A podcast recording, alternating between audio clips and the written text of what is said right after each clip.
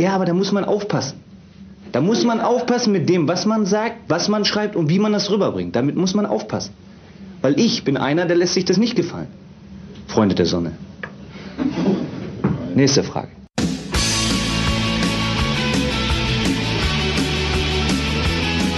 Herzlich willkommen zur ersten Folge der HSV Matrix, dem Fernkultur-Podcast aus Hamburg.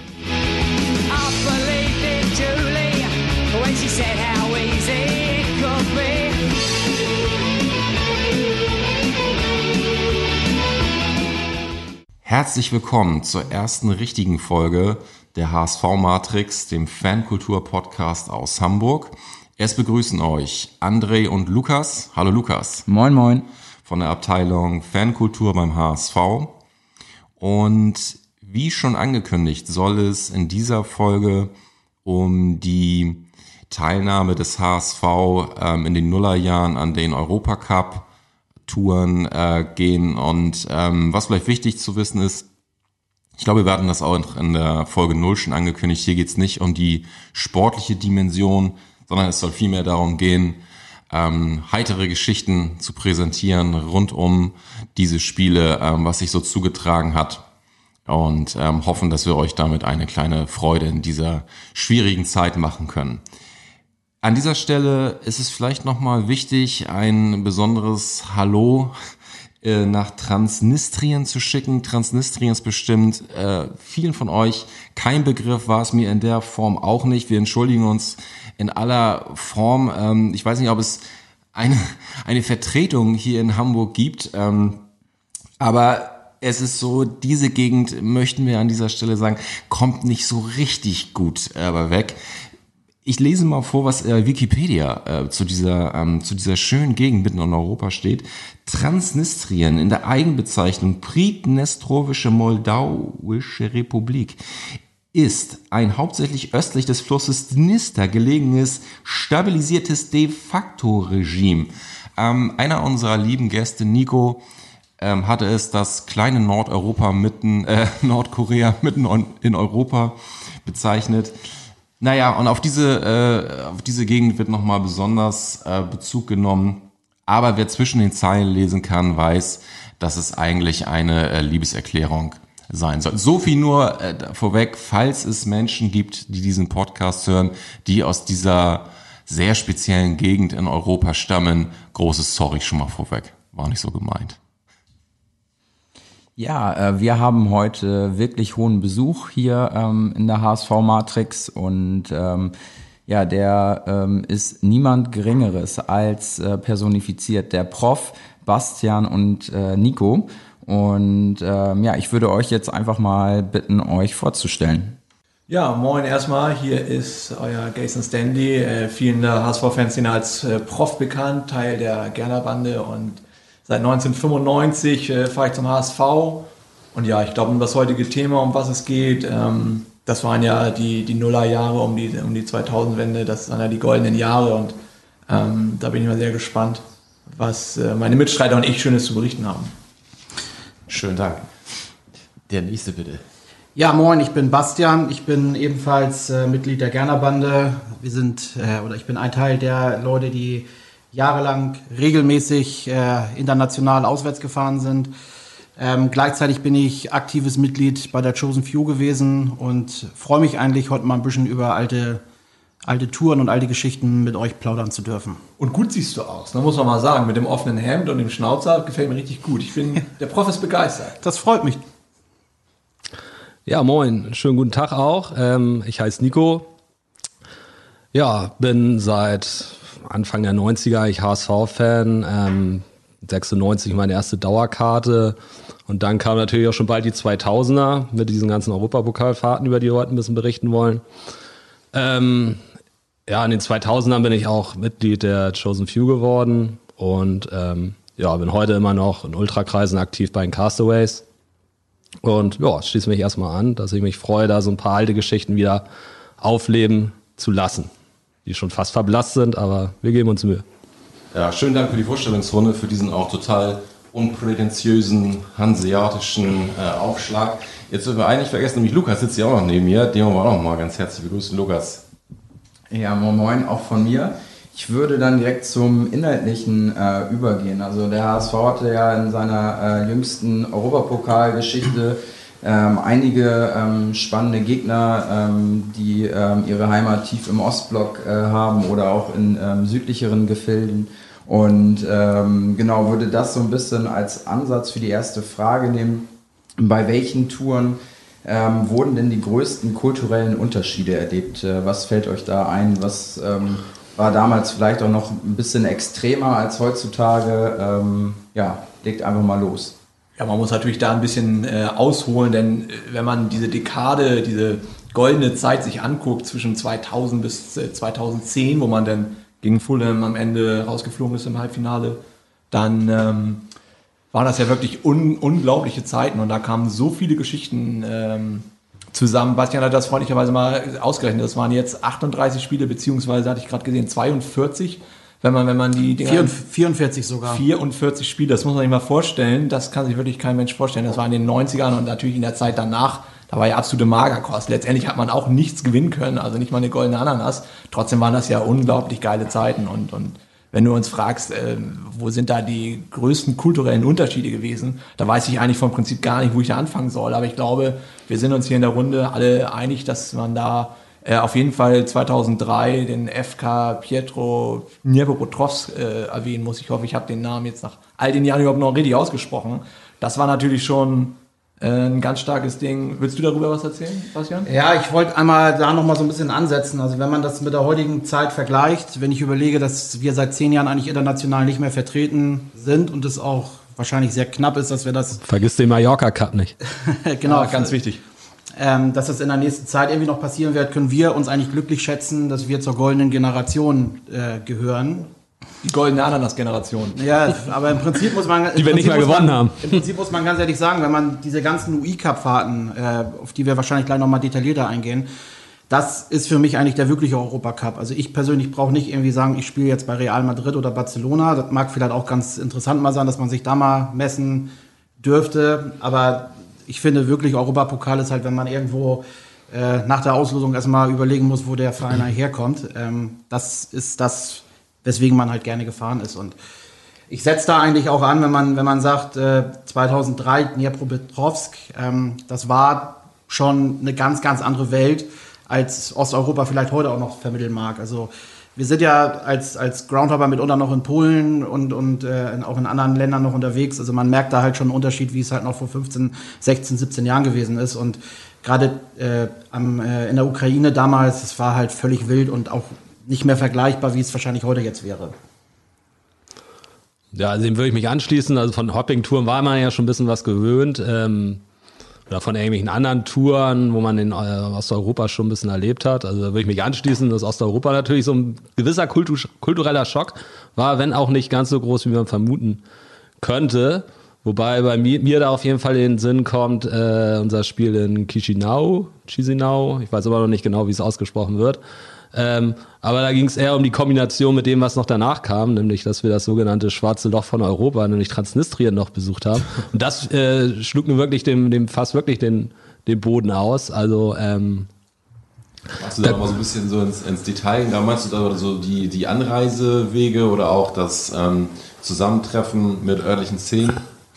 Was genau fällt dir da so zu an? eher, eher die politischen Begebenheiten. Also vielleicht zur Erklärung, Transnistrien ist, Transnistrien ist quasi ein abtrünniger Teil von Moldawien. Chisinau liegt in Moldawien, ähm, ist die Hauptstadt und äh, ja, Transnistrien ist eben ein, ein, ein Landstrich, wo, eine, wo ein relativ großer Anteil an russischer Bevölkerung lebt. Äh, deswegen Ich glaube, weltweit wird äh, Transnistrien auch nur von Russland anerkannt. Ne? Alle anderen Länder sagen, was soll der Rotz da? Ähm, die haben eine eigene Währung, die haben ein eigenes Militär und man denkt schon in, in Chisinau, wie scheiße sieht das eigentlich hier aus? Das ist ja schon ein richtiges Drecksloch. Ja, also das mag sein, dass es nicht weiter anerkannt ist international. Das Recht. war, das war auch die Problematik. Also wenn man sich dort irgendwas erlaubt hätte und in irgendeinem Gefängnis gelandet wäre, das, da wurde man auch darauf hingewiesen vorher, dass man dann nicht irgendwie auf diplomatische Vertretung durch die Bundesrepublik äh, hoffen kann. Ähm, und so war es nicht unbedingt, unbedingt ähm, die nicht unbedingt die Kultur oder irgendwie das die Fanszenen, obwohl die auch ganz für eine ganz gute Unterhaltung gesorgt haben, ähm, was da so anders war, sondern eben die Tatsache, dass dort sozusagen ein kleines Nordkorea doch halbwegs mitten in Europa liegt. damals gab es noch nicht irgendwie über jedes Land irgendwelche YouTube-Videos stundenlang und man wusste, man hatte eine grobe Ahnung, was einen dort erwartet, aber ähm, ja, kommen wir vielleicht später noch drauf zurück, aber ähm, das war dann schon eine ganz neue Erfahrung, auch im Vergleich zu anderen äh, osteuropäischen Ländern, wo man meinen könnte, dass die Uhren da ähnlich ticken. Also ich würde auch sagen, von der Entfernung her, wir haben ja uns vor schon mal so ein bisschen Gedanken gemacht und äh, in unserem damaligen super tollen Fans dem Drümbüttel auch nachgelesen. Also es sind in der Tat seit 2003 39 Spiele gewesen in 26 Ländern. Da kann man sich mal überlegen, wo man dann halt überall hinreisen durfte. Und ich sag mal, alles, was weit weg ist, wie eben schon Ukraine und Moldawien angesprochen. Ich werfe auch mal Tel Aviv mit Israel rein, wo wir dann noch einen Abstecher nach Palästina gemacht haben. Das ist halt schon bombeninteressant und ähm, äh, also nicht nur, dass man irgendwo andere Fanszenen mal kennenlernen durfte, sondern vor allem auch dann in der Hinsicht schon wirklich andere Kulturen. Ähm, das ist schon alles sehr aufregend gewesen. Aber dann lass uns doch nochmal äh, äh, angreifen bei den entsprechenden äh, Stationen. Wir hatten da jetzt äh, die drei aufgezählt, Nimepotros, äh, Dacia, Chisinau und auch Tel Aviv. Lass uns doch einmal mit, mit Chisinau nochmal... Ähm, ja, Chisinau oder erstmal Dnipro? Ja, auf was hast du mehr Bock? Wollen wir denn chronologisch? Lass uns uns chronologisch. Ja, wir sind da, wir sind da. Also das war 2003, das war UEFA Cup erste Runde. Ähm, du musst dazu aber auch sagen, das ist das erste Mal gewesen, dass die HSV-Fans mit Mannschaftsflieger fliegen konnten. Ja, das Wir waren zwei Tage da und es war das letzte Mal, dass man mit Mannschaftsflieger fliegen durfte, weil man, wie sich es traditionell gehört, ja 3-0 sang- und klanglos bei so einem Scheißverein ausgeschieden ist. Und aus der anfänglichen äh, Stimmung, ich glaube, Kurt Jara hatte Geburtstag an dem Tag und auf dem Hinweg wurde halt gefeiert, weil er Geburtstag hat und auf dem Rückweg wurde halt gefeiert, weil er rausfliegt.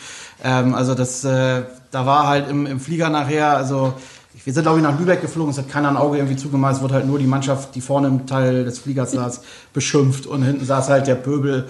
Es waren, glaube ich, weiß ich, wie lange wir, drei, vier Stunden geflogen, es war schon wirklich herrlich und ähm, ja, man muss, ich, ich muss ganz ehrlich dazu sagen, ich war auch in dem Flieger anscheinend drin, denn ich weiß nicht, wie ich sonst angekommen bin. Ein SC-Tagesflieger, das muss ja dann der Rückflug gewesen sein. Mir war das so nicht mehr bewusst. Ich muss entweder so viel getrunken haben oder das muss, ist ja auch schon 17 Jahre her. Ich habe mir nochmal das Buch Kinder der Westkurve äh, angeguckt, da steht nämlich auch noch ein Artikel darüber drin.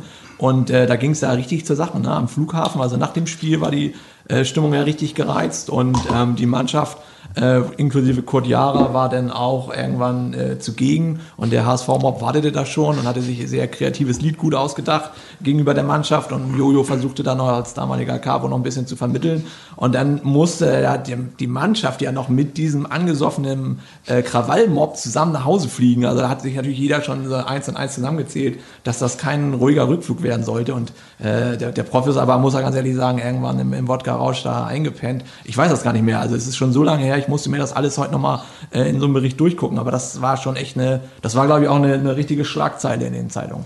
Gab es da irgendwie, das würde mich jetzt mal kurz interessieren, da im Flieger auch irgendwie so eine Bannmeile, die da gezogen wurde, irgendwie so rein freigelassen? Oder mm, das, also das weiß ich gar nicht mehr. Ich weiß, die Mannschaft saß halt wirklich vorne und die durften auch als erstes einsteigen in den Flieger, weil sie halt ja dann was Besseres waren als der Pöbel. Und der kam halt hinterher und hat natürlich jeder Spieler ja wirklich schon einen Spruch irgendwie äh, bekommen von, vom, vom Mob. Und wir saßen dann im hinteren Teil, ich weiß gar nicht, waren wir 150 Leute im Flieger. Könnt ihr ja vorstellen, wie das da abging. So. Und alle waren halt, also gerade zu da, zur damaligen Zeit, da haben die Getränke vor Ort ja auch nichts gekost, äh, gekostet. Alle waren bumsvoll im Flieger. Ja, was da so an, an Parolen rausgehauen worden äh, ist, ist natürlich großartig gewesen. Ähm, ich muss aber sagen, ich bin, es gab einen Tagesflieger und ja. es gab noch einen Flug, äh, wir waren zwei Tage da. Und es gab auch noch eine, eine, eine, Bahnreise, also Respekt an die Leute. Da sind überwiegend die Huls gefahren und äh, damals noch Dr. Schorle. Ähm, war der auch im Zug? War der, so? war, der war im Zug. Die waren, glaube ich, sieben Tage unterwegs. Drei Tage hin, dann zwei Tage Alarm gemacht und ähm, ja, dann entsprechend noch zurück. Die, die, sah, die sahen wirklich fertig aus, als sie angekommen sind. Aber bombengut, die Story. Und ähm, also als wir mit dem Flieger ankamen, ich weiß auch, da standen irgendwie so 17-, 18-Jährige alle mit gefälschten Burberry Caps, weil sie halt zwar in der, damals Anfang des Jahrtausends echt in, in, der, in Russland, Ukraine cool, so diesen, diesen Catchwell-Trip so ein bisschen anzufangen. Ähm, heutzutage wird die Nummer, glaube ich, anders ausgehen, aber damals waren das halt wirklich Kids und da hast sich drüber totgelacht. Und ähm, also wir haben uns wirklich zwei Tage, wir hatten ein Hotel und da waren alle untergebracht, es war super mit, mit Fahnen zugehangen und ähm, ja, wir haben uns zwei Tage halt in der Stadt, du konntest dich halt benehmen, wie du, wie du willst. Und äh, wir waren im Irish Pub und ähm, ja, da war, also es war halt großartig. Es war halt wirklich mal als Szene geschlossen da, alle zusammen gefeiert und, und Scheiße gebaut, wie es sich gehört. Bombenfahrt, ja. Ja, es war natürlich dann großartig, ne? Das war in der Tat großartig, das äh, feiere ich auch ab. Und ja, das ist halt einfach so, das ist ja eine, äh, wirklich eine eingeschworene ähm, Gemeinde damals gewesen. Gerade die, die Leute, die wirklich da mit dem Zug runter, ich weiß gar nicht, wie viel das waren, zehn Stück oder was, oder 15 völlig durchgeknallte. Und dann kam halt noch äh, äh, der restliche Mob und das war ja auch was wirklich nur für die Extremfälle. Also es waren letztendlich 350 HSVer da in dem Stadion, im Meteorstadion von Nemeprotrovs. Und ähm, das war natürlich wirklich die, die damaligen Allesfahrer, die, die sogenannten Alten, wie ich, wie ich sie nenne. Das ist eine Generation vor uns gewesen. Wir waren ja wirklich da ganz äh, junge Heißdüsen, die ja noch nichts auf, der, auf die Kette gekriegt haben. Aber das war schon beeindruckend. Das war echt ein guter Mob. Und äh, das hat sich dann ja auch im Laufe der Zeit weiterhin gefestigt durch die Jahre, die danach noch äh, diverse Spiele kamen. Aber da war dann erstmal Feierabend an dem Erinnerst du dich noch an die Toilette im, im Gästeblock da? Oh, ich kam, ich, ohne Scheiß, ich kam rein, da war ein Soldat, also ein ukrainischer Soldat, die Tür war nicht zu, sie war sperrangelweit auf und es waren ja nur Kacklöcher. Und genau das hat er in dem Moment auch gemacht. Also ich habe die Wurst gesehen, wie sie da rauskam, der Soldat, dem war das sowas von egal. Wird das eigentlich rausgeschnitten? Äh, Ich bin nämlich auf jeden Fall. Also das war ganz stark. Es war auch wirklich, wo wir wieder beim Kulturschock sind. So will der Mob das ja auch haben. Und sowas hast du ja hier in Deutschland nicht gesehen. Da machst du höchstens die Tür zu, aber dass da dann so ein Soldat da reinkommt und richtig ein, ein abledert, ist schon, ist schon bombenmäßig. Das war alles, dieses ganze Stadion war halt so ein typisches Ostblock-Ding. Völlig runtergekommen. Äh, äh, gefühlt 600 Jahre alt. Alles voller Schimmel und Siff. Und überall halt tanzte da das sogenannte äh, Tellermützenballett. Also die hatten ja so riesige Mützen auf, die, die Staatsorgane, die Polizisten und, und das Militär. Und das war schon sehr beeindruckend, wenn du halt vorher noch nie so richtig im Ostblock drin warst. Und das war ja nicht Kiew oder Donetsk oder irgendwas, das war ja wirklich äh, ein, ein industrieller Vor, also ein industrieller Siff-Ort, der Dnipropetrovsk heißt. Ich glaube, der heißt heute auch nicht mehr so. Die haben das doch. mal, nee, der heißt jetzt nur noch Dnipro. Weil das so, ver- das, guck das mal an. Also, die haben das noch zwischenzeitlich umbenannt. Um Verein- internationale Gäste anzuziehen oder was? Wahrscheinlich. Den Verein gibt es übrigens als solches auch nicht mehr. Also den, den FK Dnipro, Dnipropetrovsk gibt es nicht mehr. Der heißt jetzt nur noch Dnipro 1 oder irgendwie so, weil die Stadt, wie gesagt, auch so heißt. Ähm, ist schon echt strange und ich weiß nicht, ob du das in Europa heutzutage noch irgendwie so, so krass halt hast, wie, wie da dieser Gammel vorherrschte. Ist aber auch schon 17 Jahre her, ne? Also 2000 davor war ja Champions League, dann war drei Jahre halt scheiße. Da hast du halt hier auch bis mal 10. oder 11. gewonnen. Dann kam ja die, die Zeit, dass du international spielen durftest. Und da war man halt schon heiß, ne? weil du sagtest, geil, wir können mal uns international präsentieren. Ich weiß auch, dass ich damals immer gesagt habe, Stuttgart als Beispiel, die haben immer nur geile Europacup-Lose gehabt. Dann haben sie auf Island gespielt, ähm, wo du sagst, mehr geht halt überhaupt nicht so. Dann hatten wir halt, sind international gekommen, dann gab es die Auslosung dann wird so losgezogen. Also das ist besser, Ja. also besser geht's halt nicht. Ja, das wollte ich gerade wissen. Nico, wie siehst du das? Also hast du damals auch immer vor der Glotze gesessen, Eurosport oder was bei der Auslosung? Und ich- das war ja nachher so ein, so ein äh, Ritual, was, was man immer machen musste. Und man hat teilweise denn die Lose, die Namen hat man den Verein noch nie gehört. Und also bei mir, ich kann auch nur von mir sagen, da ging ja wirklich das Herz bei mir auf. Das weitete sich zu einem saftigen Steak, weil das waren wirklich solche Exoten, die da gezogen wurden. Das ist schon richtig, richtig stark. Oder hast du nicht Ja, also da, damals, klar hat man das mitverfolgt und ich wäre auch ge gern gefahren. Damals ist, glaube ich, wirklich an, finanziell, an den finanziellen Mitteln ein bisschen gescheitert. Ich weiß nicht mehr, was so eine Fahrt damals gekostet hat, im Flieger oder im Zug. Ich glaube, glaub, Flug, glaub, Flugzeug war zu teuer und äh, Zug war dann doch eine Nummer zu krass, wie ihr gesagt habt. Da kam dann ja irgendwie die Leute als Zombies sozusagen wieder rausgetorkelt. Aber die Perlen, die Perlen kamen ja erst noch danach. Also das war natürlich Ja, auch ja, klar. stark, Vielleicht habe ich das in weiser Vorausahnung gemacht, dass jetzt so ein kleines goldenes Zeitalter beginnt. Und dem war ja auch so. Insofern habe ich das Geld dann gut äh, angelegt für spätere Touren. Also für mich war das immer das Größte, wenn da eine Auslosung kam und da wurden solche Scheißvereine rausgesucht. Gerade in, in dem sogenannten UI-Cup damals, in der, man musste immer in die zweite oder dritte Runde dann einsteigen und, und äh, hatte das schon ganz genau beobachtet, wie die vorigen Mannschaften da wer gegen wen spielt und in der Hoffnung, dass man dann auch wieder da so ein, so ein Siff loszieht und dann geht das halt los und dann sind wir halt äh, wieder bei Dacia Chisinau in Moldawien angekommen. Das, 2007. das war tatsächlich, das war verbunden mit einem ganz großen privaten Losglück, hätte ich fast gesagt. Also ähm, Weil du nach Transnistrien konntest. Ja, das ganze, die ganze Tour nach äh, Chisinau war eingebettet in eine. Also wir, wir, waren, wir waren eh in Rumänien oder wollten nach Rumänien fahren, weil, äh, weil wir dort einen Freund besuchen wollten, also der Millionär und ich, der ja einigen vielleicht hier auch bekannt ist. Ähm, und dann kam plötzlich ans Tageslicht, dass da eben dieser moldawische Hauptstadtverein, von dem noch nie jemand gehört hat, irgendwie in die nächste Runde gekommen ist und jetzt gegen die Fußballmacht FC St. Gallen antritt. Wir haben uns eigentlich überhaupt gar keine Hoffnung gemacht, dass die Moldawier irgendwie die, die St. Gallener rauskegeln könnten. Stimmt, das war die Runde Ähm, davor. aber dann haben wir das tatsächlich noch an irgendeinem, äh, das war ja Mitte der 2000er, haben wir das an irgendeinem antiken Live-Ticker irgendwo im Internet mitverfolgt, äh, wie Chisinau dann tatsächlich irgendwie das Rückspiel noch 2-1 gewonnen hat. Und dann war natürlich großer Jubel in der damaligen Veddel-WG, wo der Millionär und ich gewohnt haben. Also sind da fast vor Freude an die Decke gesprungen. Zu Recht. Weil jetzt war klar, ähm, dass wir das, diesen ganzen Rumänien-Urlaub noch mit dem, äh, mit dem HSV-Auswärtsspiel in Moldawien äh, verbinden können. Und ja, das war natürlich Bombe und mehr ging in dem Moment gar nicht. Und wir dachten auch, das wird eine relativ leichte Nummer, ähm, das Ganze zu kombinieren. Ja, das hat sich ein bisschen relativiert, als wir da mal so die, die Zugfahrpläne rausgefunden haben. Und ja, auf, auf der Karte sah das gar nicht so extrem aus. Äh, also da würde man irgendwie in Mitteleuropa sich vielleicht dreieinhalb Stunden in Zug setzen. Äh, damals, das ist heute wahrscheinlich auch anders, aber damals musste man mit dem Nachtzug 16 Stunden fahren von Bukarest nach, nach Chisinau. Das war erst so ein kleiner Schock, bis wir dann äh, natürlich uns gerade dann äh, so die ersten Gedankenspiele losgingen und wir das Ganze dann auf einmal doch ganz attraktiv fanden, bis wir dann tatsächlich in dem 50 Grad heißen Abteil saßen für die nächsten, nächsten 16 Stunden ohne Klopapier im, äh, im Waggon. Das ist es halt, diese Züge sind halt auch, das ist das Aber eben, also sowas, so, also deswegen sage ich, sowas gibt es garantiert heute nicht mehr. Also man konnte die Fenster nicht aufmachen, frag mich nicht wieso. Die Schaffnerin durfte man eh nichts fragen, die hat er böse angeguckt, Lachen verboten, wer lacht, wird erschossen, so ungefähr. Und ähm, ja, man konnte die Fenster einfach nicht öffnen, es war mega stickig, 50 Grad warm, wie gesagt. Wir hatten irgendwie eine Flasche Valentines oder sowas, was wir da damals noch mal noch uns reingeschüttet haben. Die war natürlich dann auch entsprechend. Ja, dachten wir auch. Aber dann, äh, da war die nach einer Stunde weg und dann muss man ja immer noch 15 Stunden in diesem Zug sitzen. Ähm, und langsam meldete sich bei dem einen oder anderen dann doch das Bedürfnis, auf Klo zu gehen. Da war dann die große Trumpfkarte, weil wie gesagt, es war eigentlich kein, äh, keine wirklichen Kloster in diesem die Waggon. Valentinsflasche denn leer, oder? Ja, die hätte nicht ausgereicht, aber irgendwann, irgendwann haben wir einen Stopp gemacht, äh, mitten in der Pampa. Und dann wurden die äh, Züge auf russische Spurbreite umge umgesetzt. Dieses äh, Schauspiel hat vielleicht schon mal der eine oder andere miterlebt. Ähm, und da stand dann auch mitten in der Pampa so ein kleiner Bahnhof, wo wir dann reingestürmt sind. Ähm, aufs Klo alle Mann rauf.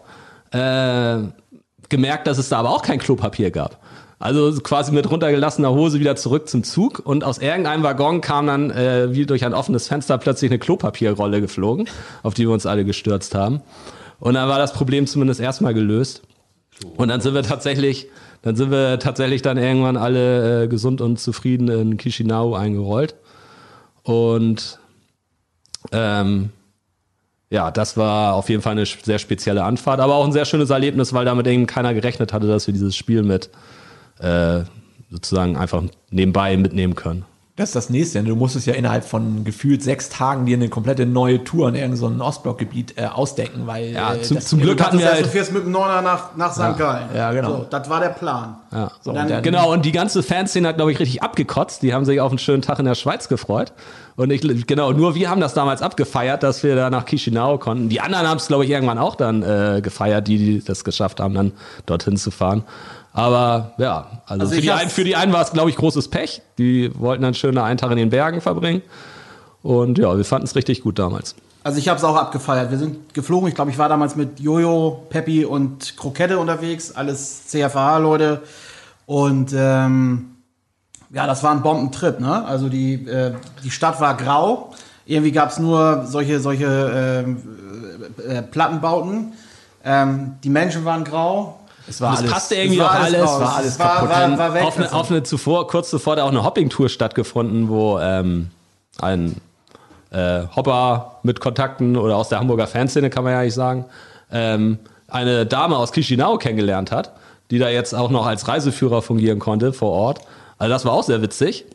Besonders weil man ja bedenken muss, was danach noch daraus entstanden ist. Äh, Genau, die haben also tatsächlich, also die hat dann nicht irgendwie, nachdem da die Hamburger Horde eingefallen ist, hat sie nicht irgendwie äh, die Flucht ergriffen und äh, sondern die haben dann tatsächlich geheiratet. Also solche Geschichten entstehen dann auch aber nicht sofort in, in. Chisinau, muss man sagen. Das hat sich alles entwickelt. Das wäre ja noch der Oberhammer gewesen, wenn wir dann noch auf eine moldawische Hochzeit eingeladen worden wären.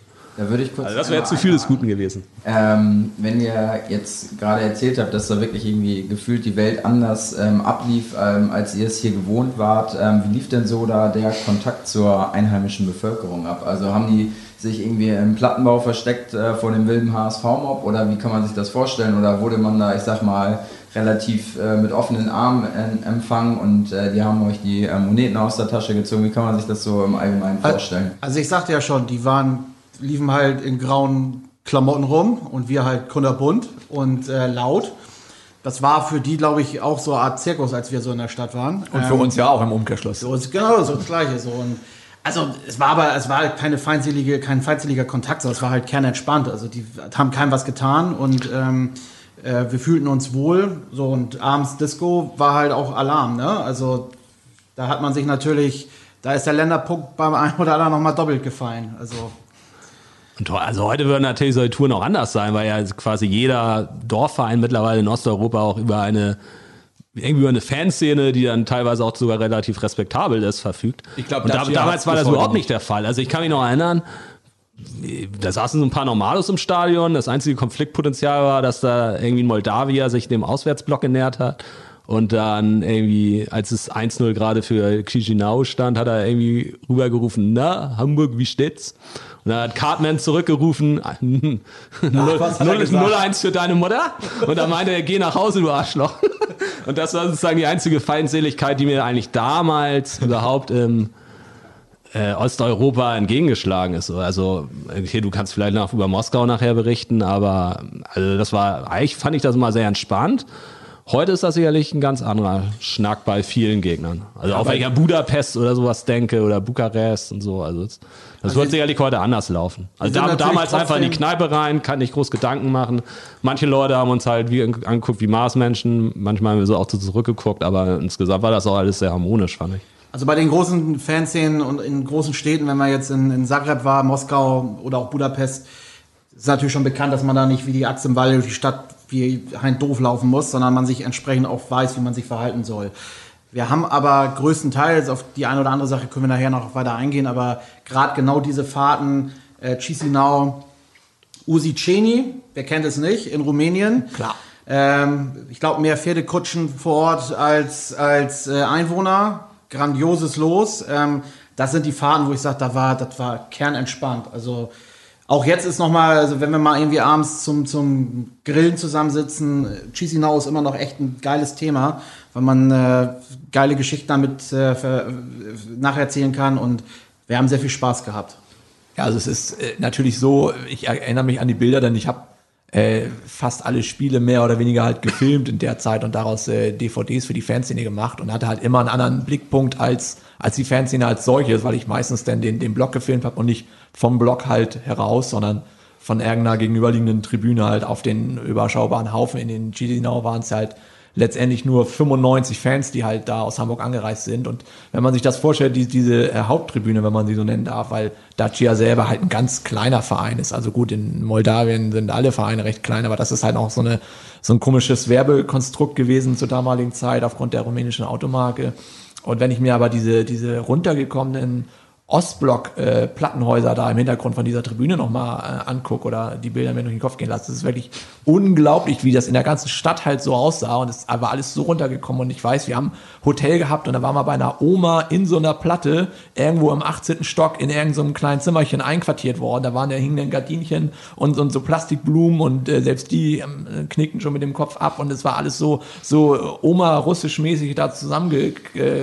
Gebastelt und das ist ja kein Standard, den du irgendwie aus Deutschland oder aus, aus Europa gewohnt warst. Das war halt nochmal eine ganz andere Welt und ja, die, die wenigen Leute, mit denen du Kontakt hattest, äh, die waren bei McDonalds, weil wir einen ganzen Tag nur da waren. Es waren ja auch über 50 Grad. Ich weiß das noch an dem Tag. Das war so bombenheiß. Da bist du eigentlich den ganzen Tag nur zu McDonalds gegangen, hast dann McFlurry gefressen. Mehr, oder warst halt in der Kneipe, aber mehr konntest du auch nicht machen. Ich weiß noch, ich wollte DVD, äh, CDs kaufen. Damals gab es da noch, CDs war ganz groß bei denen damals in 2007. Da bin ich in das sogenannte größte Einkaufszentrum der Stadt und bin da reingekommen. Ich, ich, das sieht aus wie so ein Tante-Emma-Laden. Jetzt, Also jetzt kommen auch langsam die Erinnerungen wieder. Also wir, wir haben uns irgendwie so aufge, aufgeteilt und ich war mit so ein paar Leuten unterwegs ähm, und traditionell suchen wir mal ganz gerne mal ein Schwimmbad auf und weil es eben so heiß war, wollten wir ein Freibad und jetzt kam's. Also wirklich auch ein total abgewracktes Schwimmbad, wo irgendwie keine Ahnung, wo das Becken verkleidet war, aber das, das war, das rostete alles und äh, Roch auch un, unglaublich. Und dann, äh, gut, wir polterten da natürlich gleich mit ein Dutzend Leuten rein, okay, wie die Axt im Walde, zugegebenermaßen, aber trotzdem hätte ich dann noch gedacht, dass wir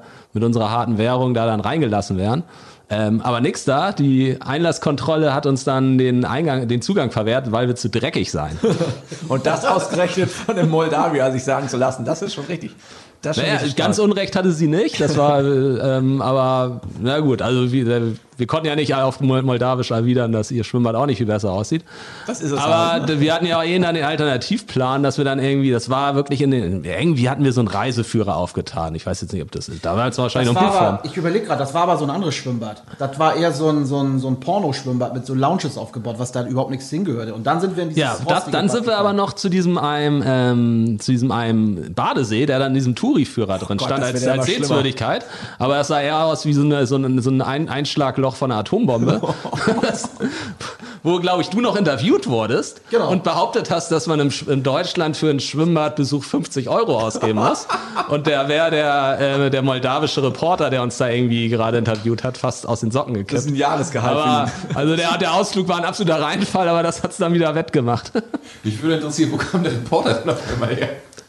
Wie gesagt, das war eine offizielle Sehenswürdigkeit. Vielleicht hat er da gerade irgendeine Reisedoku oder sowas gedreht und da kamen wir Vögeln ihm natürlich gerade recht. Reisedoku Und da hat äh. Bastian sich natürlich nicht zweimal bitten lassen und hat irgendwelche Geschichten über deutsche Schwimmbäder erzählt. Und ja. Sowas Ja, das war, passierte schon, damals. das war schon herrlich, dass man sich dann halt auch immer noch so interessant vor Ort verhalten muss. Äh, das ist schon, das macht dann das Ganze nochmal äh, doppelt interessant.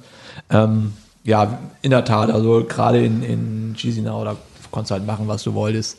Das ist ja wirklich eins der schmutzigsten Hauptstädte, die ich jemals in Europa gesehen habe. Und äh, da fühlt sich natürlich der Mob auch gleich wohl und, und wird auch angenommen. Also das war schon Das war- rundum eine ganz ziemlich gelungene Tour. Ihr müsst dazu aber auch wissen oder, oder sagen, die Fanszene war damals schon anders, als es heute der Fall ist. Also heute spielt ja äh, oftmals so der, der traditionelle Ultra-Gedanke und, und auch Politik an einigen Stellen ja eine entscheidende Rolle.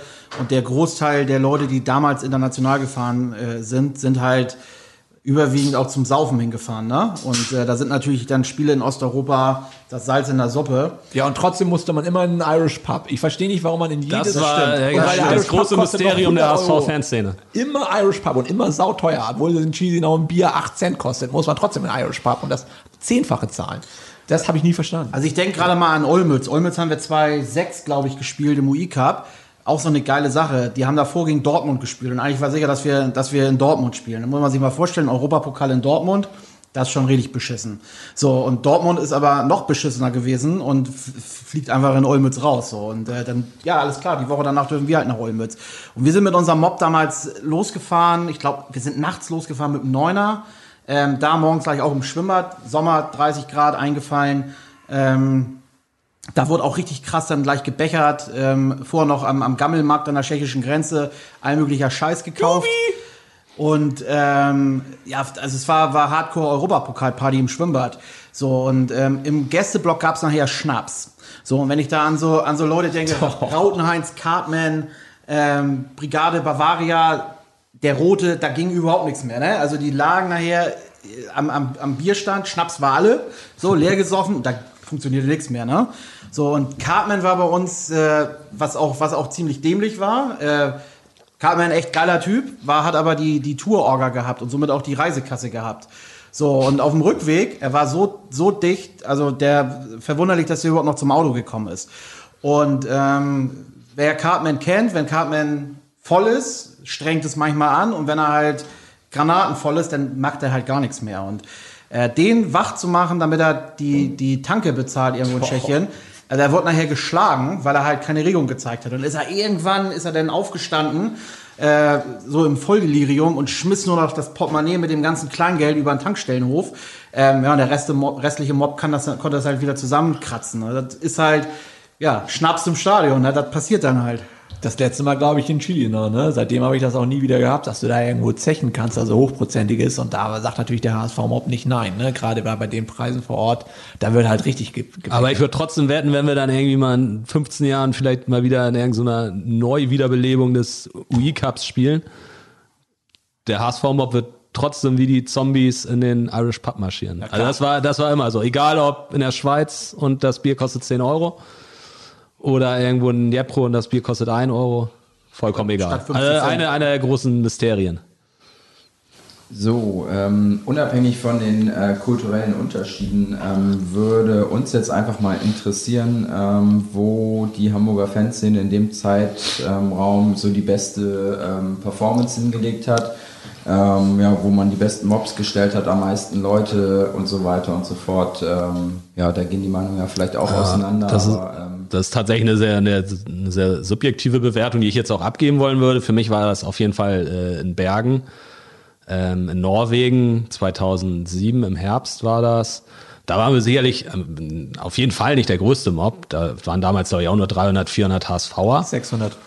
oder 600. Ähm, aber ist ja trotzdem beileibe nicht der größte Mob gewesen dann. Für norwegische Verhältnisse schon. Also es war Für, für damalige Verhältnisse, man muss ja auch immer unterscheiden zwischen heute und damals. Also heute fährt irgendwie, fährt Frankfurt mit 20.000 Leuten nach Bordeaux und Gladbach eh überall mit 10.000 Leuten überall hin. Das ähm, sind Dimensionen, die man damals auch bei attraktiven Zielen zugegebenermaßen nicht erreicht hat. Aber ja, es waren halt noch andere Zeiten. Und da muss man auch mal eben recht damit rechnen, dass man mit 100 Leuten in Sofia war oder mit äh, dann eben mit 600 Leuten in Norwegen. Aber das Coole war irgendwie, dass wir damals diese, diese Pyro-Show, die wahrscheinlich viele Leute noch äh, aus dem, äh, von irgendwelchen Fotos kennen, aus dem Hut gezaubert haben. Zu einer Zeit, wo wo das in Deutschland schon eigentlich wieder so ein bisschen, ja, es war auf jeden Fall nicht gerade die Hochzeit der Pyro-Shows, muss man sagen. Ähm, also Anfang der 2000er gab es ja immer gerne mal diese schwarzen Rauchbomben oder wo einfach irgendwie einer 5 Kilo Rauch äh, also angezündet hat, stumpf im Block. Dann hat sich das Ganze so ein bisschen kultiviert und ich weiß noch so die ein, zwei Jahre vor diesem Spiel in Bergen ist das eigentlich immer weniger geworden. Und dann hauen wir das auf einmal so am, äh, gefühlt am anderen Ende der Welt äh, raus bei eigentlich so einem ganz normalen Kick, wo es keiner erwartet hätte.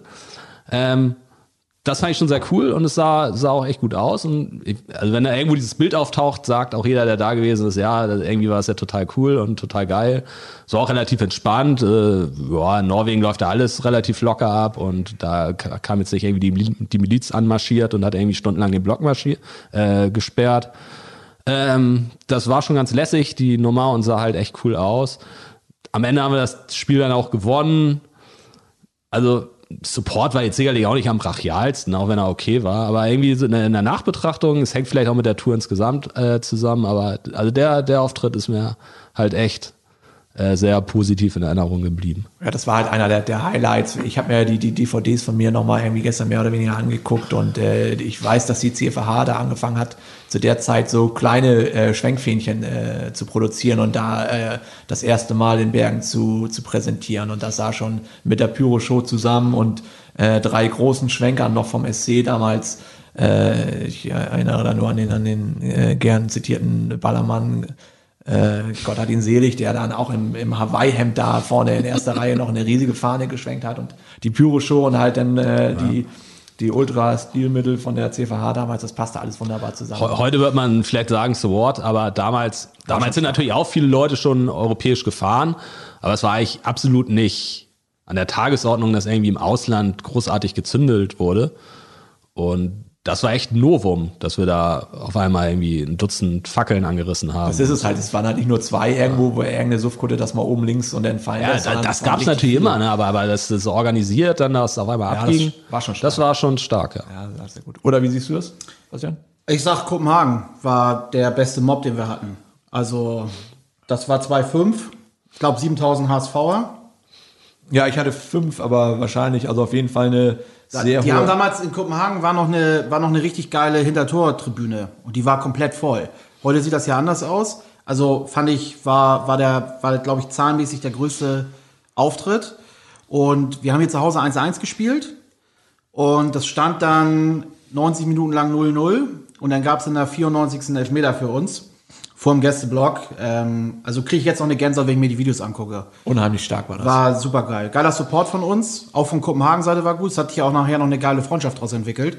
Was natürlich die, den Nebeneffekt noch bei hat, dass man sich da näher gekommen ist beim Spiel. Die hatten aber auch eine gute Choreo zum Anfang, ne? Kopenhagen. Und Es war dieses, super. Dieses Stadion, dieser Stadionsong, ähm, das war schon ziemlich stark und, und also wie du schon sagst, ne? Also die HSV-Szene war bestens aufgelegt und es war, naja, noch super spannend und was halt nach dem Spiel los war, wirklich unglaublich. Und so viele Leute hat zu der Zeit, das war 2005 ja, äh, nicht mal Brøndby da in einem Derby mitgekriegt. Also da waren die äh, teilweise vielleicht mit 800 Leuten da. Und das war ja der größte Hassgegner und das sind ja die größten Spiele in, in, in Dänemark gewesen damals. Aber äh, die, die Ideen selber waren ja auch völlig überrascht, was wir da für eine Invasion gestartet haben mit so vielen Leuten und was wir, wir haben ja die Hütte da wirklich abgerissen. Ähm, und das war schon bombenmäßig, ne? Also muss man ganz klar sagen. Dann würde ich sagen, Zürich Sonderzug. 2008, ja. Ja, Genau. also Das war auf jeden Fall ein geiler Mob, der durch die Stadt gezogen ist. Und auch im Stadion war das eigentlich. Also wie viel waren das? 3000? 4000? Das war 3100.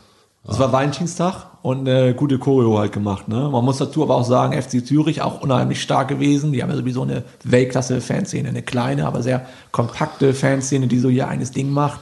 Äh, ich bin dann mal aufgrund der Aufnahmen auch mal rübergegangen, habe mir deren Blog von der Nähe angeguckt. Aber der HSV-Mob, wenn du da, also überleg mal, Europapokal-Sonderzug, wo, wo gibt's denn sowas? Also wie Weltklasse ist das denn? Das ist ja schon, das ist schon bombenmäßig. Ähm, ich weiß gar nicht, wie seid ihr angereist? Ich bin, glaube ich, mit dem Auto hin und gleich wieder zurück. wir sind mit dem Auto gefahren und sind, glaube ich, irgendwie noch nach Frankreich weitergefahren. Das Europapokal Das war, glaub ich, das war, glaube ich, äh, Bern 2006. Also ich war nach. Zürich bin ich mit dem, äh, ja, ja, genau. Also, Aber zwei, wir, nach, nach Zürich bin ich auf jeden Fall mit dem äh, Neunsitzer, das weiß ich noch. also wir haben ja Europapokal immer donnerstags gespielt ähm, und Sonntag war dann Bundesliga irgendwo auswärts und äh, das hat sich für uns halt ganz prächtig gemacht, dass du dann halt noch irgendwie Freitag, Samstag irgendwo was hoppen konntest. Und ähm, theoretisch war ich, ich war auch nie ein Freund von Tagesfliegern oder mit dem Auto hin und wieder nach Hause, weil ich wollte eigentlich immer noch ein bisschen was von der, von der Stadt sehen. Und wenn ich einfach nur einen Tag durch die Stadt latsche und mir irgendwie irgendeinen Mist da angucke. Und man musste halt irgendwie abends auch noch mal was machen. Also es gehörte irgendwie schon gut Diskothek, Donnerstagabend schwierig, aber dass man zumindest ein bisschen was macht, das war eigentlich, eigentlich äh, äh, Pflichtprogramm. Ähm, Zürich war, glaube ich, mit dem Auto, wenn ich das richtig in Erinnerung habe. Ähm, aber Sonderzug, wie du das schon sagtest, also da war halt alles da, was, was zur Szene gehörte. Wir haben einen guten Auftritt hinterlassen. Ähm, zahlenmäßig äh, habe ich die beiden englischen Vereine noch stehen, Arsenal und, und Man City. Da waren wir auch immer mit einer großen Masse. Ähm, und äh, äh, bei Celtic in Glasgow, ähm, Nebeneffekt, dass halt ganz viele Alte mit waren wegen der Freundschaft zu den Rangers. Da finde ich, haben wir einen ganz, ganz üblen Mob gehabt. Also haben uns auch auf der Straße ziemlich gut präsentiert. Ähm, und ähm, ja, also Celtic hat ja den Ruf, ganz fanatisch zu sein. Also am Anfang war es auch ziemlich gut. Und dann verpuffte das halt irgendwie. Und da haben wir eigentlich auch supportmäßig, das war schon einer der besten Auftritte international, von der Lautstärke her. Man hat natürlich das Glück, dass man, egal wann man bei Celtic gespielt hat, eigentlich immer gewonnen hat. Äh, trotz, dass man vorher eigentlich echt desolate Leistungen in der Liga gezeigt hat. Aber bei Celtic hat es zum Glück halt immer irgendwie gereicht, um da. Hatten halt Markus Berg. Ja, zum Beispiel, das war ja 696 genauso und ähm, das ist halt äh, unser großes Glück gewesen von daher und dieses Stadion und natürlich äh, den Scheiß, den sie haben beim beim Einlaufen der Mannschaften singen oder kurz davor und dann hast du da bist du da mit einem Mob ähm, und gibst da richtig Gas und, und trittst den da in den Arsch. Das ist schon, hast du deine Leute von von den Rangers mit dabei. Das schon das schon sehr stark. Ne? Also es ist wirklich ähm, einer der großen Highlights und äh, war ganz stark. Ich weiß noch, dass die, dass bei Celtic die Mannschaft am Ende nicht mit uns äh, die Ufter machen wollte da, oder durfte vielmehr. Das war ja immer so das Ding nach dem Spiel, wenn es äh, erfolgreich war, dass man dann immer sich äh, hingesetzt hat und äh, der Cabo hat dann immer zur Ufter gestimmt. Und die Cops waren aber super nervös und wollten die Spieler da sofort vom Mob weghaben. Und ähm, da gab es noch äh, rege Diskussionen, also zwischen den Spielern und den Cops. Und am Ende wurden die dann aber doch zur Kabine zurückgeschickt und das fand der Mob auch nicht geil. Also da gab es noch zum Schluss so ein bisschen äh, Knatsch und das sind natürlich auch so Sachen, wo du denkst, äh, what the fuck, wie kann denn das sein? Was sind das für Bullen hier? Äh, warum wollen die jetzt nicht, dass noch mit der Mannschaft zumindest kurz noch irgendwie der, der Sieg gefeiert wird? Also für uns Es gab auch Stunden mit der Zaunfahne, ne? Also das fanden die überhaupt nicht gut, dass die Zaunfahne äh, über irgendwo rübergehangen worden ist. Und da gab es nachher auch noch zwei Festnahmen nach dem Spiel. Und ähm, also ähm, also in, in Großbritannien mit, mit den Bullen, ist immer oftmals unentspannt gewesen so. Also es ist schon eine andere Autorität, die da auch genossen wird, als es bei uns mal unter der Fall ist. Ähm, es war dann ein bisschen stressig. Andererseits unsere Fanszene ja überwiegend bei den Älteren auch sehr britisch geprägt. Für die waren das natürlich die Bombenfahrten. Ne? Ähm, währenddessen wir immer, für uns war Osteuropa immer das Geile. Äh, die Älteren sind gerne auf die Insel geflogen. Ähm, ja, war für jeden was dabei. Ja, das stimmt. Ich erinnere noch an, an Valencia 2005. Das war UEFA Inter Toto Pokal, hieß das noch, und zwar das Finale. Wir haben das Hinspiel 1-0 im Volkspark gewonnen, dann 0-0 äh, über die Zeit in Valencia gerettet und äh, Valencia hat ja auch so ein Weltklasse-Stadion. Also es ist ja wirklich ein Traum, wie, wie viele Stadien in Spanien. Und 700 HSVer waren da und das auch zum, zum Ende hin, wo man gemerkt hat, jetzt schmeißt man hier Valencia raus, was ja auch damals schon eine Hausnummer war und, und nach wie vor ja ein großer Verein ist in Spanien. Ähm, das war schon ganz schön stark und, und äh, da hat der Mob auch richtig Gas gegeben. Und ähm, da erinnere ich mich auch dran, das war äh, sehr geil, auch wo man noch eine Blocksperre hatte und ein bisschen länger noch da in dem leeren Stadion noch äh, ordentlich äh, Singsang von sich geben konnte, äh, blieb mir auch positiv in Erinnerung. Habt ihr noch, ich habe noch einen Geheimtipp. Was ist mit Randers? Randers 2009, das war auch stark. So 4-0 locker flockig gewonnen, hast einen guten, kompakten Mob gehabt, da war es ja auch ultratechnisch schon sehr ausgefeilt, auch mit PT und der CVH zusammen und auch über 1000 HSVer fand ich auch, äh, hast ja dann so eine Wurfrollen äh, zum Intro gemacht, hast viel gezündet und hast da eigentlich echt einen guten Support hingelegt. Gut, Randers ist jetzt kein großer Gegner, mit dem man sich messen kann, aber fand ich so vom Bild her auch, äh, ist mir auch positiv in Erinnerung geblieben. War eine gute Tour. Kurz hin, wieder zurück, viele HSVer und äh, Top-Action da gemacht. Habe ich kaum Erinnerung dran, muss ich gestehen. Also dann würde ich eher noch sagen Lüttich. Ja. Weil Lüttich, Lüttich, hat, ein, Lüttich hat echt eines der geilsten Stadien Europas. Super, super steile Ränge. Drei denn sogar, ne, für den Gästeblock. Also super gut. Und ähm, Freunde von St. Pauli, da haben wir ja mehrere Vergleiche gehabt. Ich glaube, drei an der Zahl von 27 Freunden. Mindestens. Ähm, und ähm, war natürlich noch eine, eine zusätzliche Brise mit drin, aber das war, war eine coole Fahrt nach Lüttich. Wenn ich auch sagen muss, dass ich eigentlich kein Freund von diesen Fahrten nach, nach äh, Holland oder Belgien gewesen bin, weil ähm, wenn man bei den Großen hätte antreten müssen, Ajax oder, oder in Rotterdam, dann hätte man, glaube ich, mit Bussen fahren müssen, die direkt einen vors Stadion fahren, ähm, ohne dass man irgendwo eine Bewegungsfreiheit gehabt hätte. Weiß ich nicht, ob ich mir so einen Scheiß angetan hätte. Die Vereine, die wir hatten, ich glaube Anderlecht, Eindhoven und Nimwegen noch dazu, konnten wir immer mit dem Auto fahren. Ähm, war relativ entspannt. Arnhem, ne? Bitte? Nicht Eindhoven. Eindhoven waren wir auch. Eindhoven, ja, ja. Ach doch, ja, stimmt. Und ähm, Du konntest auch immer ins Outlet nach äh, Vermont, ne? Das war damals halt für uns wichtig. Da immer ins Outlet. Ich bin bei jeder Tour immer und ich habe gefühlt, dann alle zwei Wochen war ich da. Irgendwann war es auch langweilig, aber es lag halt immer auf dem Weg. Man hat ja wirklich Lüttich, Eindhoven, Nijmegen, das war ja alles äh, gefühlt zwei Wochen hintereinander jeweils. Also aber es ist halt schon, Also da, da ist so ein bisschen Übersättigung noch eingetreten. Also deswegen war das Lüttich-Spiel halt auch ganz cool, weil es für, für diese Benelux-Vereine echt ein ganz anderer Schnack war. Also Lüttich ist ja auch das, ein das guter war eher Verein. so ein bisschen italienisch so anmutend. Also das, das, das war ja auch echt es cool. war auf jeden Fall gut, aber ich, ich das finde auch. Spiel wenn hat gepasst. Gab viel Pyro, damals gab's noch, damals war das die Fans sind das noch nicht so gewöhnt. Da gab es noch ein bisschen Knatsch, weil immer und immer wieder irgendwelche Blinker gezündet wurden. Ähm, war schon ein starker Auftritt, Ja. muss man sagen. War echt gut. Aber ansonsten ist Benelux, kannst du eigentlich fast mit der Bundesliga vergleichen, so dass du sagst, es ödet dich halt an. Also ähm, habe ich neulich auch so drüber nachgedacht. Wir sind ja echt die, die, wir haben es ja vorhin schon gesagt, die goldene Generation, die die geilen Europacup-Jahre sehen durften. Ähm, heute kotzt ja schon ab, wenn du dreimal nach Wolfsburg musst. Ähm, Zu Recht. Völlig berechtigt, ja klar. Übrigens auch so eine Geschichte fällt mir gerade ein. Ne? Wolfsburg hätte uns auch mal international begegnen können, ist allerdings aber zu blöd gewesen und in Thun rausgeflogen.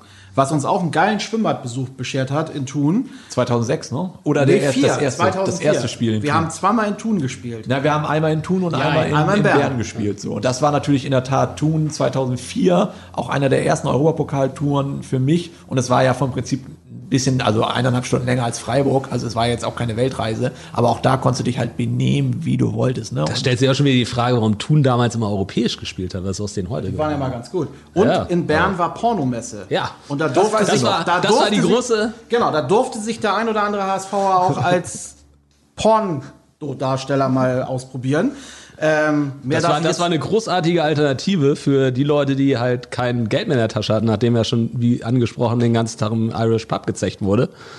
Ähm, Blick aus dem Hotelfenster in den Hinterhof. Ja, ist da so ein riesen äh, Erotikmessenzelt. Aber war das nicht Und da war das? Abendprogramm auf jeden Fall schon mal äh, ins Auge gefasst. War das nicht direkt gegenüber vom Stade de Suisse? Ja, ja, ja, da das auch war, genau, Hotel. da war auch unser Hotel. Auf der einen Seite das Stadion, auf der anderen Seite Erotikmesse. Was will der Das HSV war für einige, die das, äh, Paradies. ja. Ja, wir lassen jetzt Namen weg, aber ich sehe auch noch ein paar bildliche äh, Fotos vor, vor mir. Wo, Da wurde mit, versucht, mit allen Mitteln reinzukommen, ähm, rein? mit irgendwelchen Ausweisen. In alle, in alle Löcher. es war stark auf jeden Fall. Da wurde irgendwie das, äh, das war halt ein Zelt und ich weiß noch, da ein, eine Gruppe hat sich da irgendwie, hat da irgendwie den einen, Zelt, den einen Zeltzipfel hochgehoben und hat sich da wie in so einem Comicfilm reingeschlichen. Ähm, HSVer eben. Das, war ist schon richtig stark. Da drin wurde sich dann hauptsächlich gelangweilt, das war auch typisch HSVer, aber war schon stark insgesamt. Wo wir gerade so die verschiedenen Reiseorte ähm, ihr angesprochen habt. Ähm, was würdet ihr sagen, was waren so die außergewöhnlichsten An- und äh, Abreisen? Vor allem auch so vor dem Hintergrund, alle noch ein bisschen jünger, nicht richtig Kohle dabei. Ähm, was fällt euch dazu ein? Leverkusen. So. Das war ja, wir haben ja, Wir wollten mal lustig sein. Nee, das war also, Europapokal pur. Wir haben ja auch Englisch mit den Leuten gesprochen und, und nach der Arena gefragt auf Englisch, weil wenn du, wenn du Europapokal spielst und du musst dann nach Leverkusen, dann machst du natürlich trotzdem Europapokal da draus und fragst an der Tankstelle auf, im feinsten Englisch, äh, wo es denn jetzt eigentlich zum Stadion geht und äh, sagst dann noch Freundschaftsschals ab und machst das Beste draus, was natürlich dann vom Ergebnis nachher nicht so cool war, aber das war ja, glaube ich, im Vorfeld raus, äh, abzusehen, dass du halt gegen Lev rausfliegst. Das sind natürlich dann ja, so Momente, die musst du, die bittere Pille musst du halt auch schlucken. Ne? Also sowohl, dass es eine langweilige Tour war, als auch, dass man so gut wie äh, rausgeflogen ist. Äh, zwischen all den schönen Perlen äh, muss es dann auch mal Leverkusen geben. Ist einfach so. also zum äh, Budget hast du damals gesagt. Wir hatten damals, haben uns immer Neuner angemietet von ähm, PS Cars hieß die Firma, glaube ich. ich. Weiß gar In nicht, ob es Eidelstedt, die noch ja. Nee, in in, in, in, äh, auf Eidelstedt. Ja. So, und die haben wirklich für Nabel und Ei so einen Neuner rausgehauen. Und das war die einzige Autovermietung, glaube ich, deutschlandweit, mit der du auch äh, die EU-Grenze verlassen durftest. Sonst bist du ja immer, also heutzutage, du, wenn du nach Serbien fahren willst, dann darfst du nur bis Ungarn mit einem deutschen Wagen fahren. Danach ist finito. Ähm, und damit durften wir überall hinfahren. Und deswegen war es eigentlich, also ich glaube, so eine, so eine durchschnittliche Fahrt irgendwo in, ins nahegelegene Ausland, äh, Olmütz als Beispiel oder ähm, äh, Leiria beispielsweise in Portugal, war auch ein wilder Trip. Ähm, da fällt mir, ich nenne jetzt einfach mal Ingo ein, wie er dann mit einem Neuner äh, vergessen hat, im Kreisverkehr den Kreis zu nutzen, sondern der Meinung war, dass er geradeaus durchdonnern muss. Straight ahead. Lager auf der Nase. Ähm, hat wohl ein paar Tage länger gedauert, bis die Jungs dann zu Hause. Ist nichts Schlimmes passiert, außer dass das Auto kaputt war. Ähm, das war halt auch so eine Story äh, international. Ähm, aber wenn man mit neun Leuten das Auto voll gemacht hat und dann international in Osteuropa gespielt hat, hat ein Hotel 15 Euro die Nacht gekostet pro Person. Und ja, da, ich, also, ich habe da keine 100 Euro für ausgegeben, wenn ich dann irgendwie mal drei Tage unterwegs gewesen bin. Mich wundert, dass PS-Cars halt nach jeder Tour, also die Dinger kamen ja wirklich mehr als schrottreif zurück und von oben hin vollgesifft, dass die eine Woche später das Ding so anstandslos uns wieder rausgegeben haben, um dieselbe Tour nochmal in irgendeine andere Richtung abzuknallen, um das Auto dann noch kaputter als vorher. Ähm, das ist ja auch eine Wertschätzung da. Ich weiß gar nicht, wie das, also heutzutage wäre das, glaube ich, Das war wahrscheinlich das Geschäftsmodell von denen. Wahrscheinlich sind die 2010 pleite gegangen, als wir nicht mehr europäisch dabei waren. Das, das wird es gewesen sein. Das mal mal recherchieren. das ist genau der Grund. Ähm, ich glaube, deine ursprüngliche Frage was, war, was so die heftigsten äh, Rückreisen waren? nee, die günstigsten, äh, die günstigsten.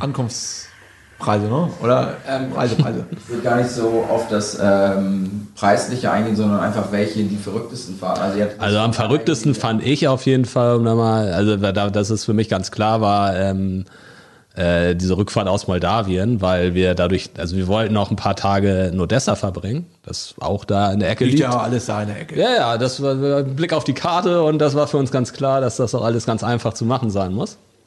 Ähm, ja, da mussten wir aber wieder durch dieses, äh, durch dieses ähm, etwas merk merkwürdige Land äh, Transnistrien.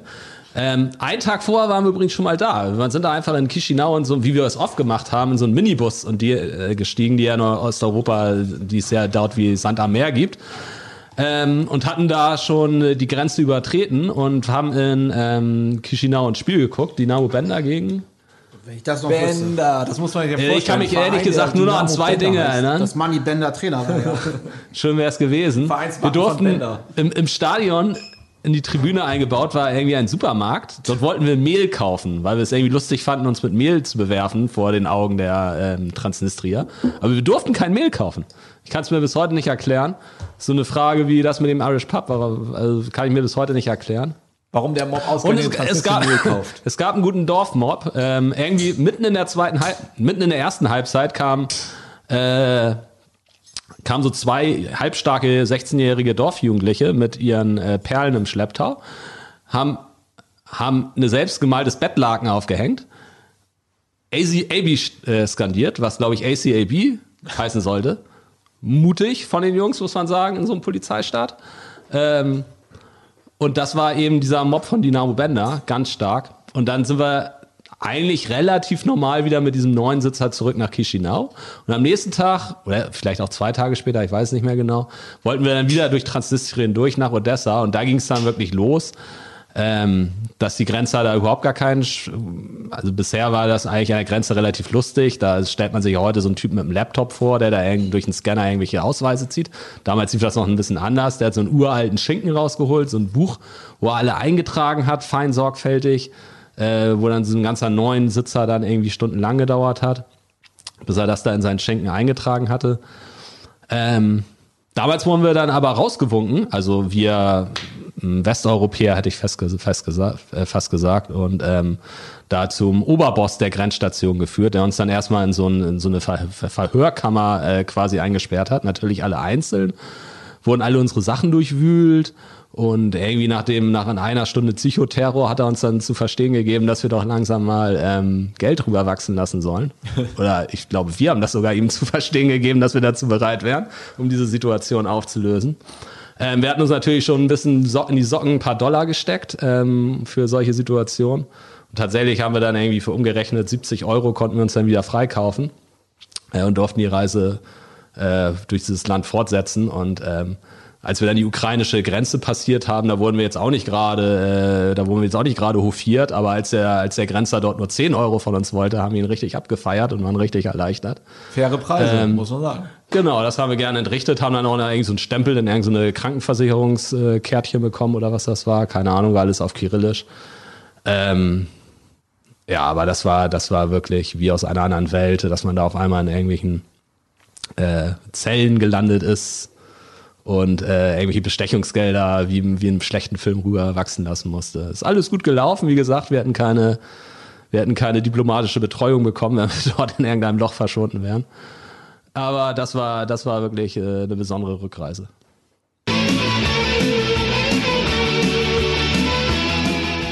Das war nun der erste Teil unserer allerersten Folge der HSV Matrix.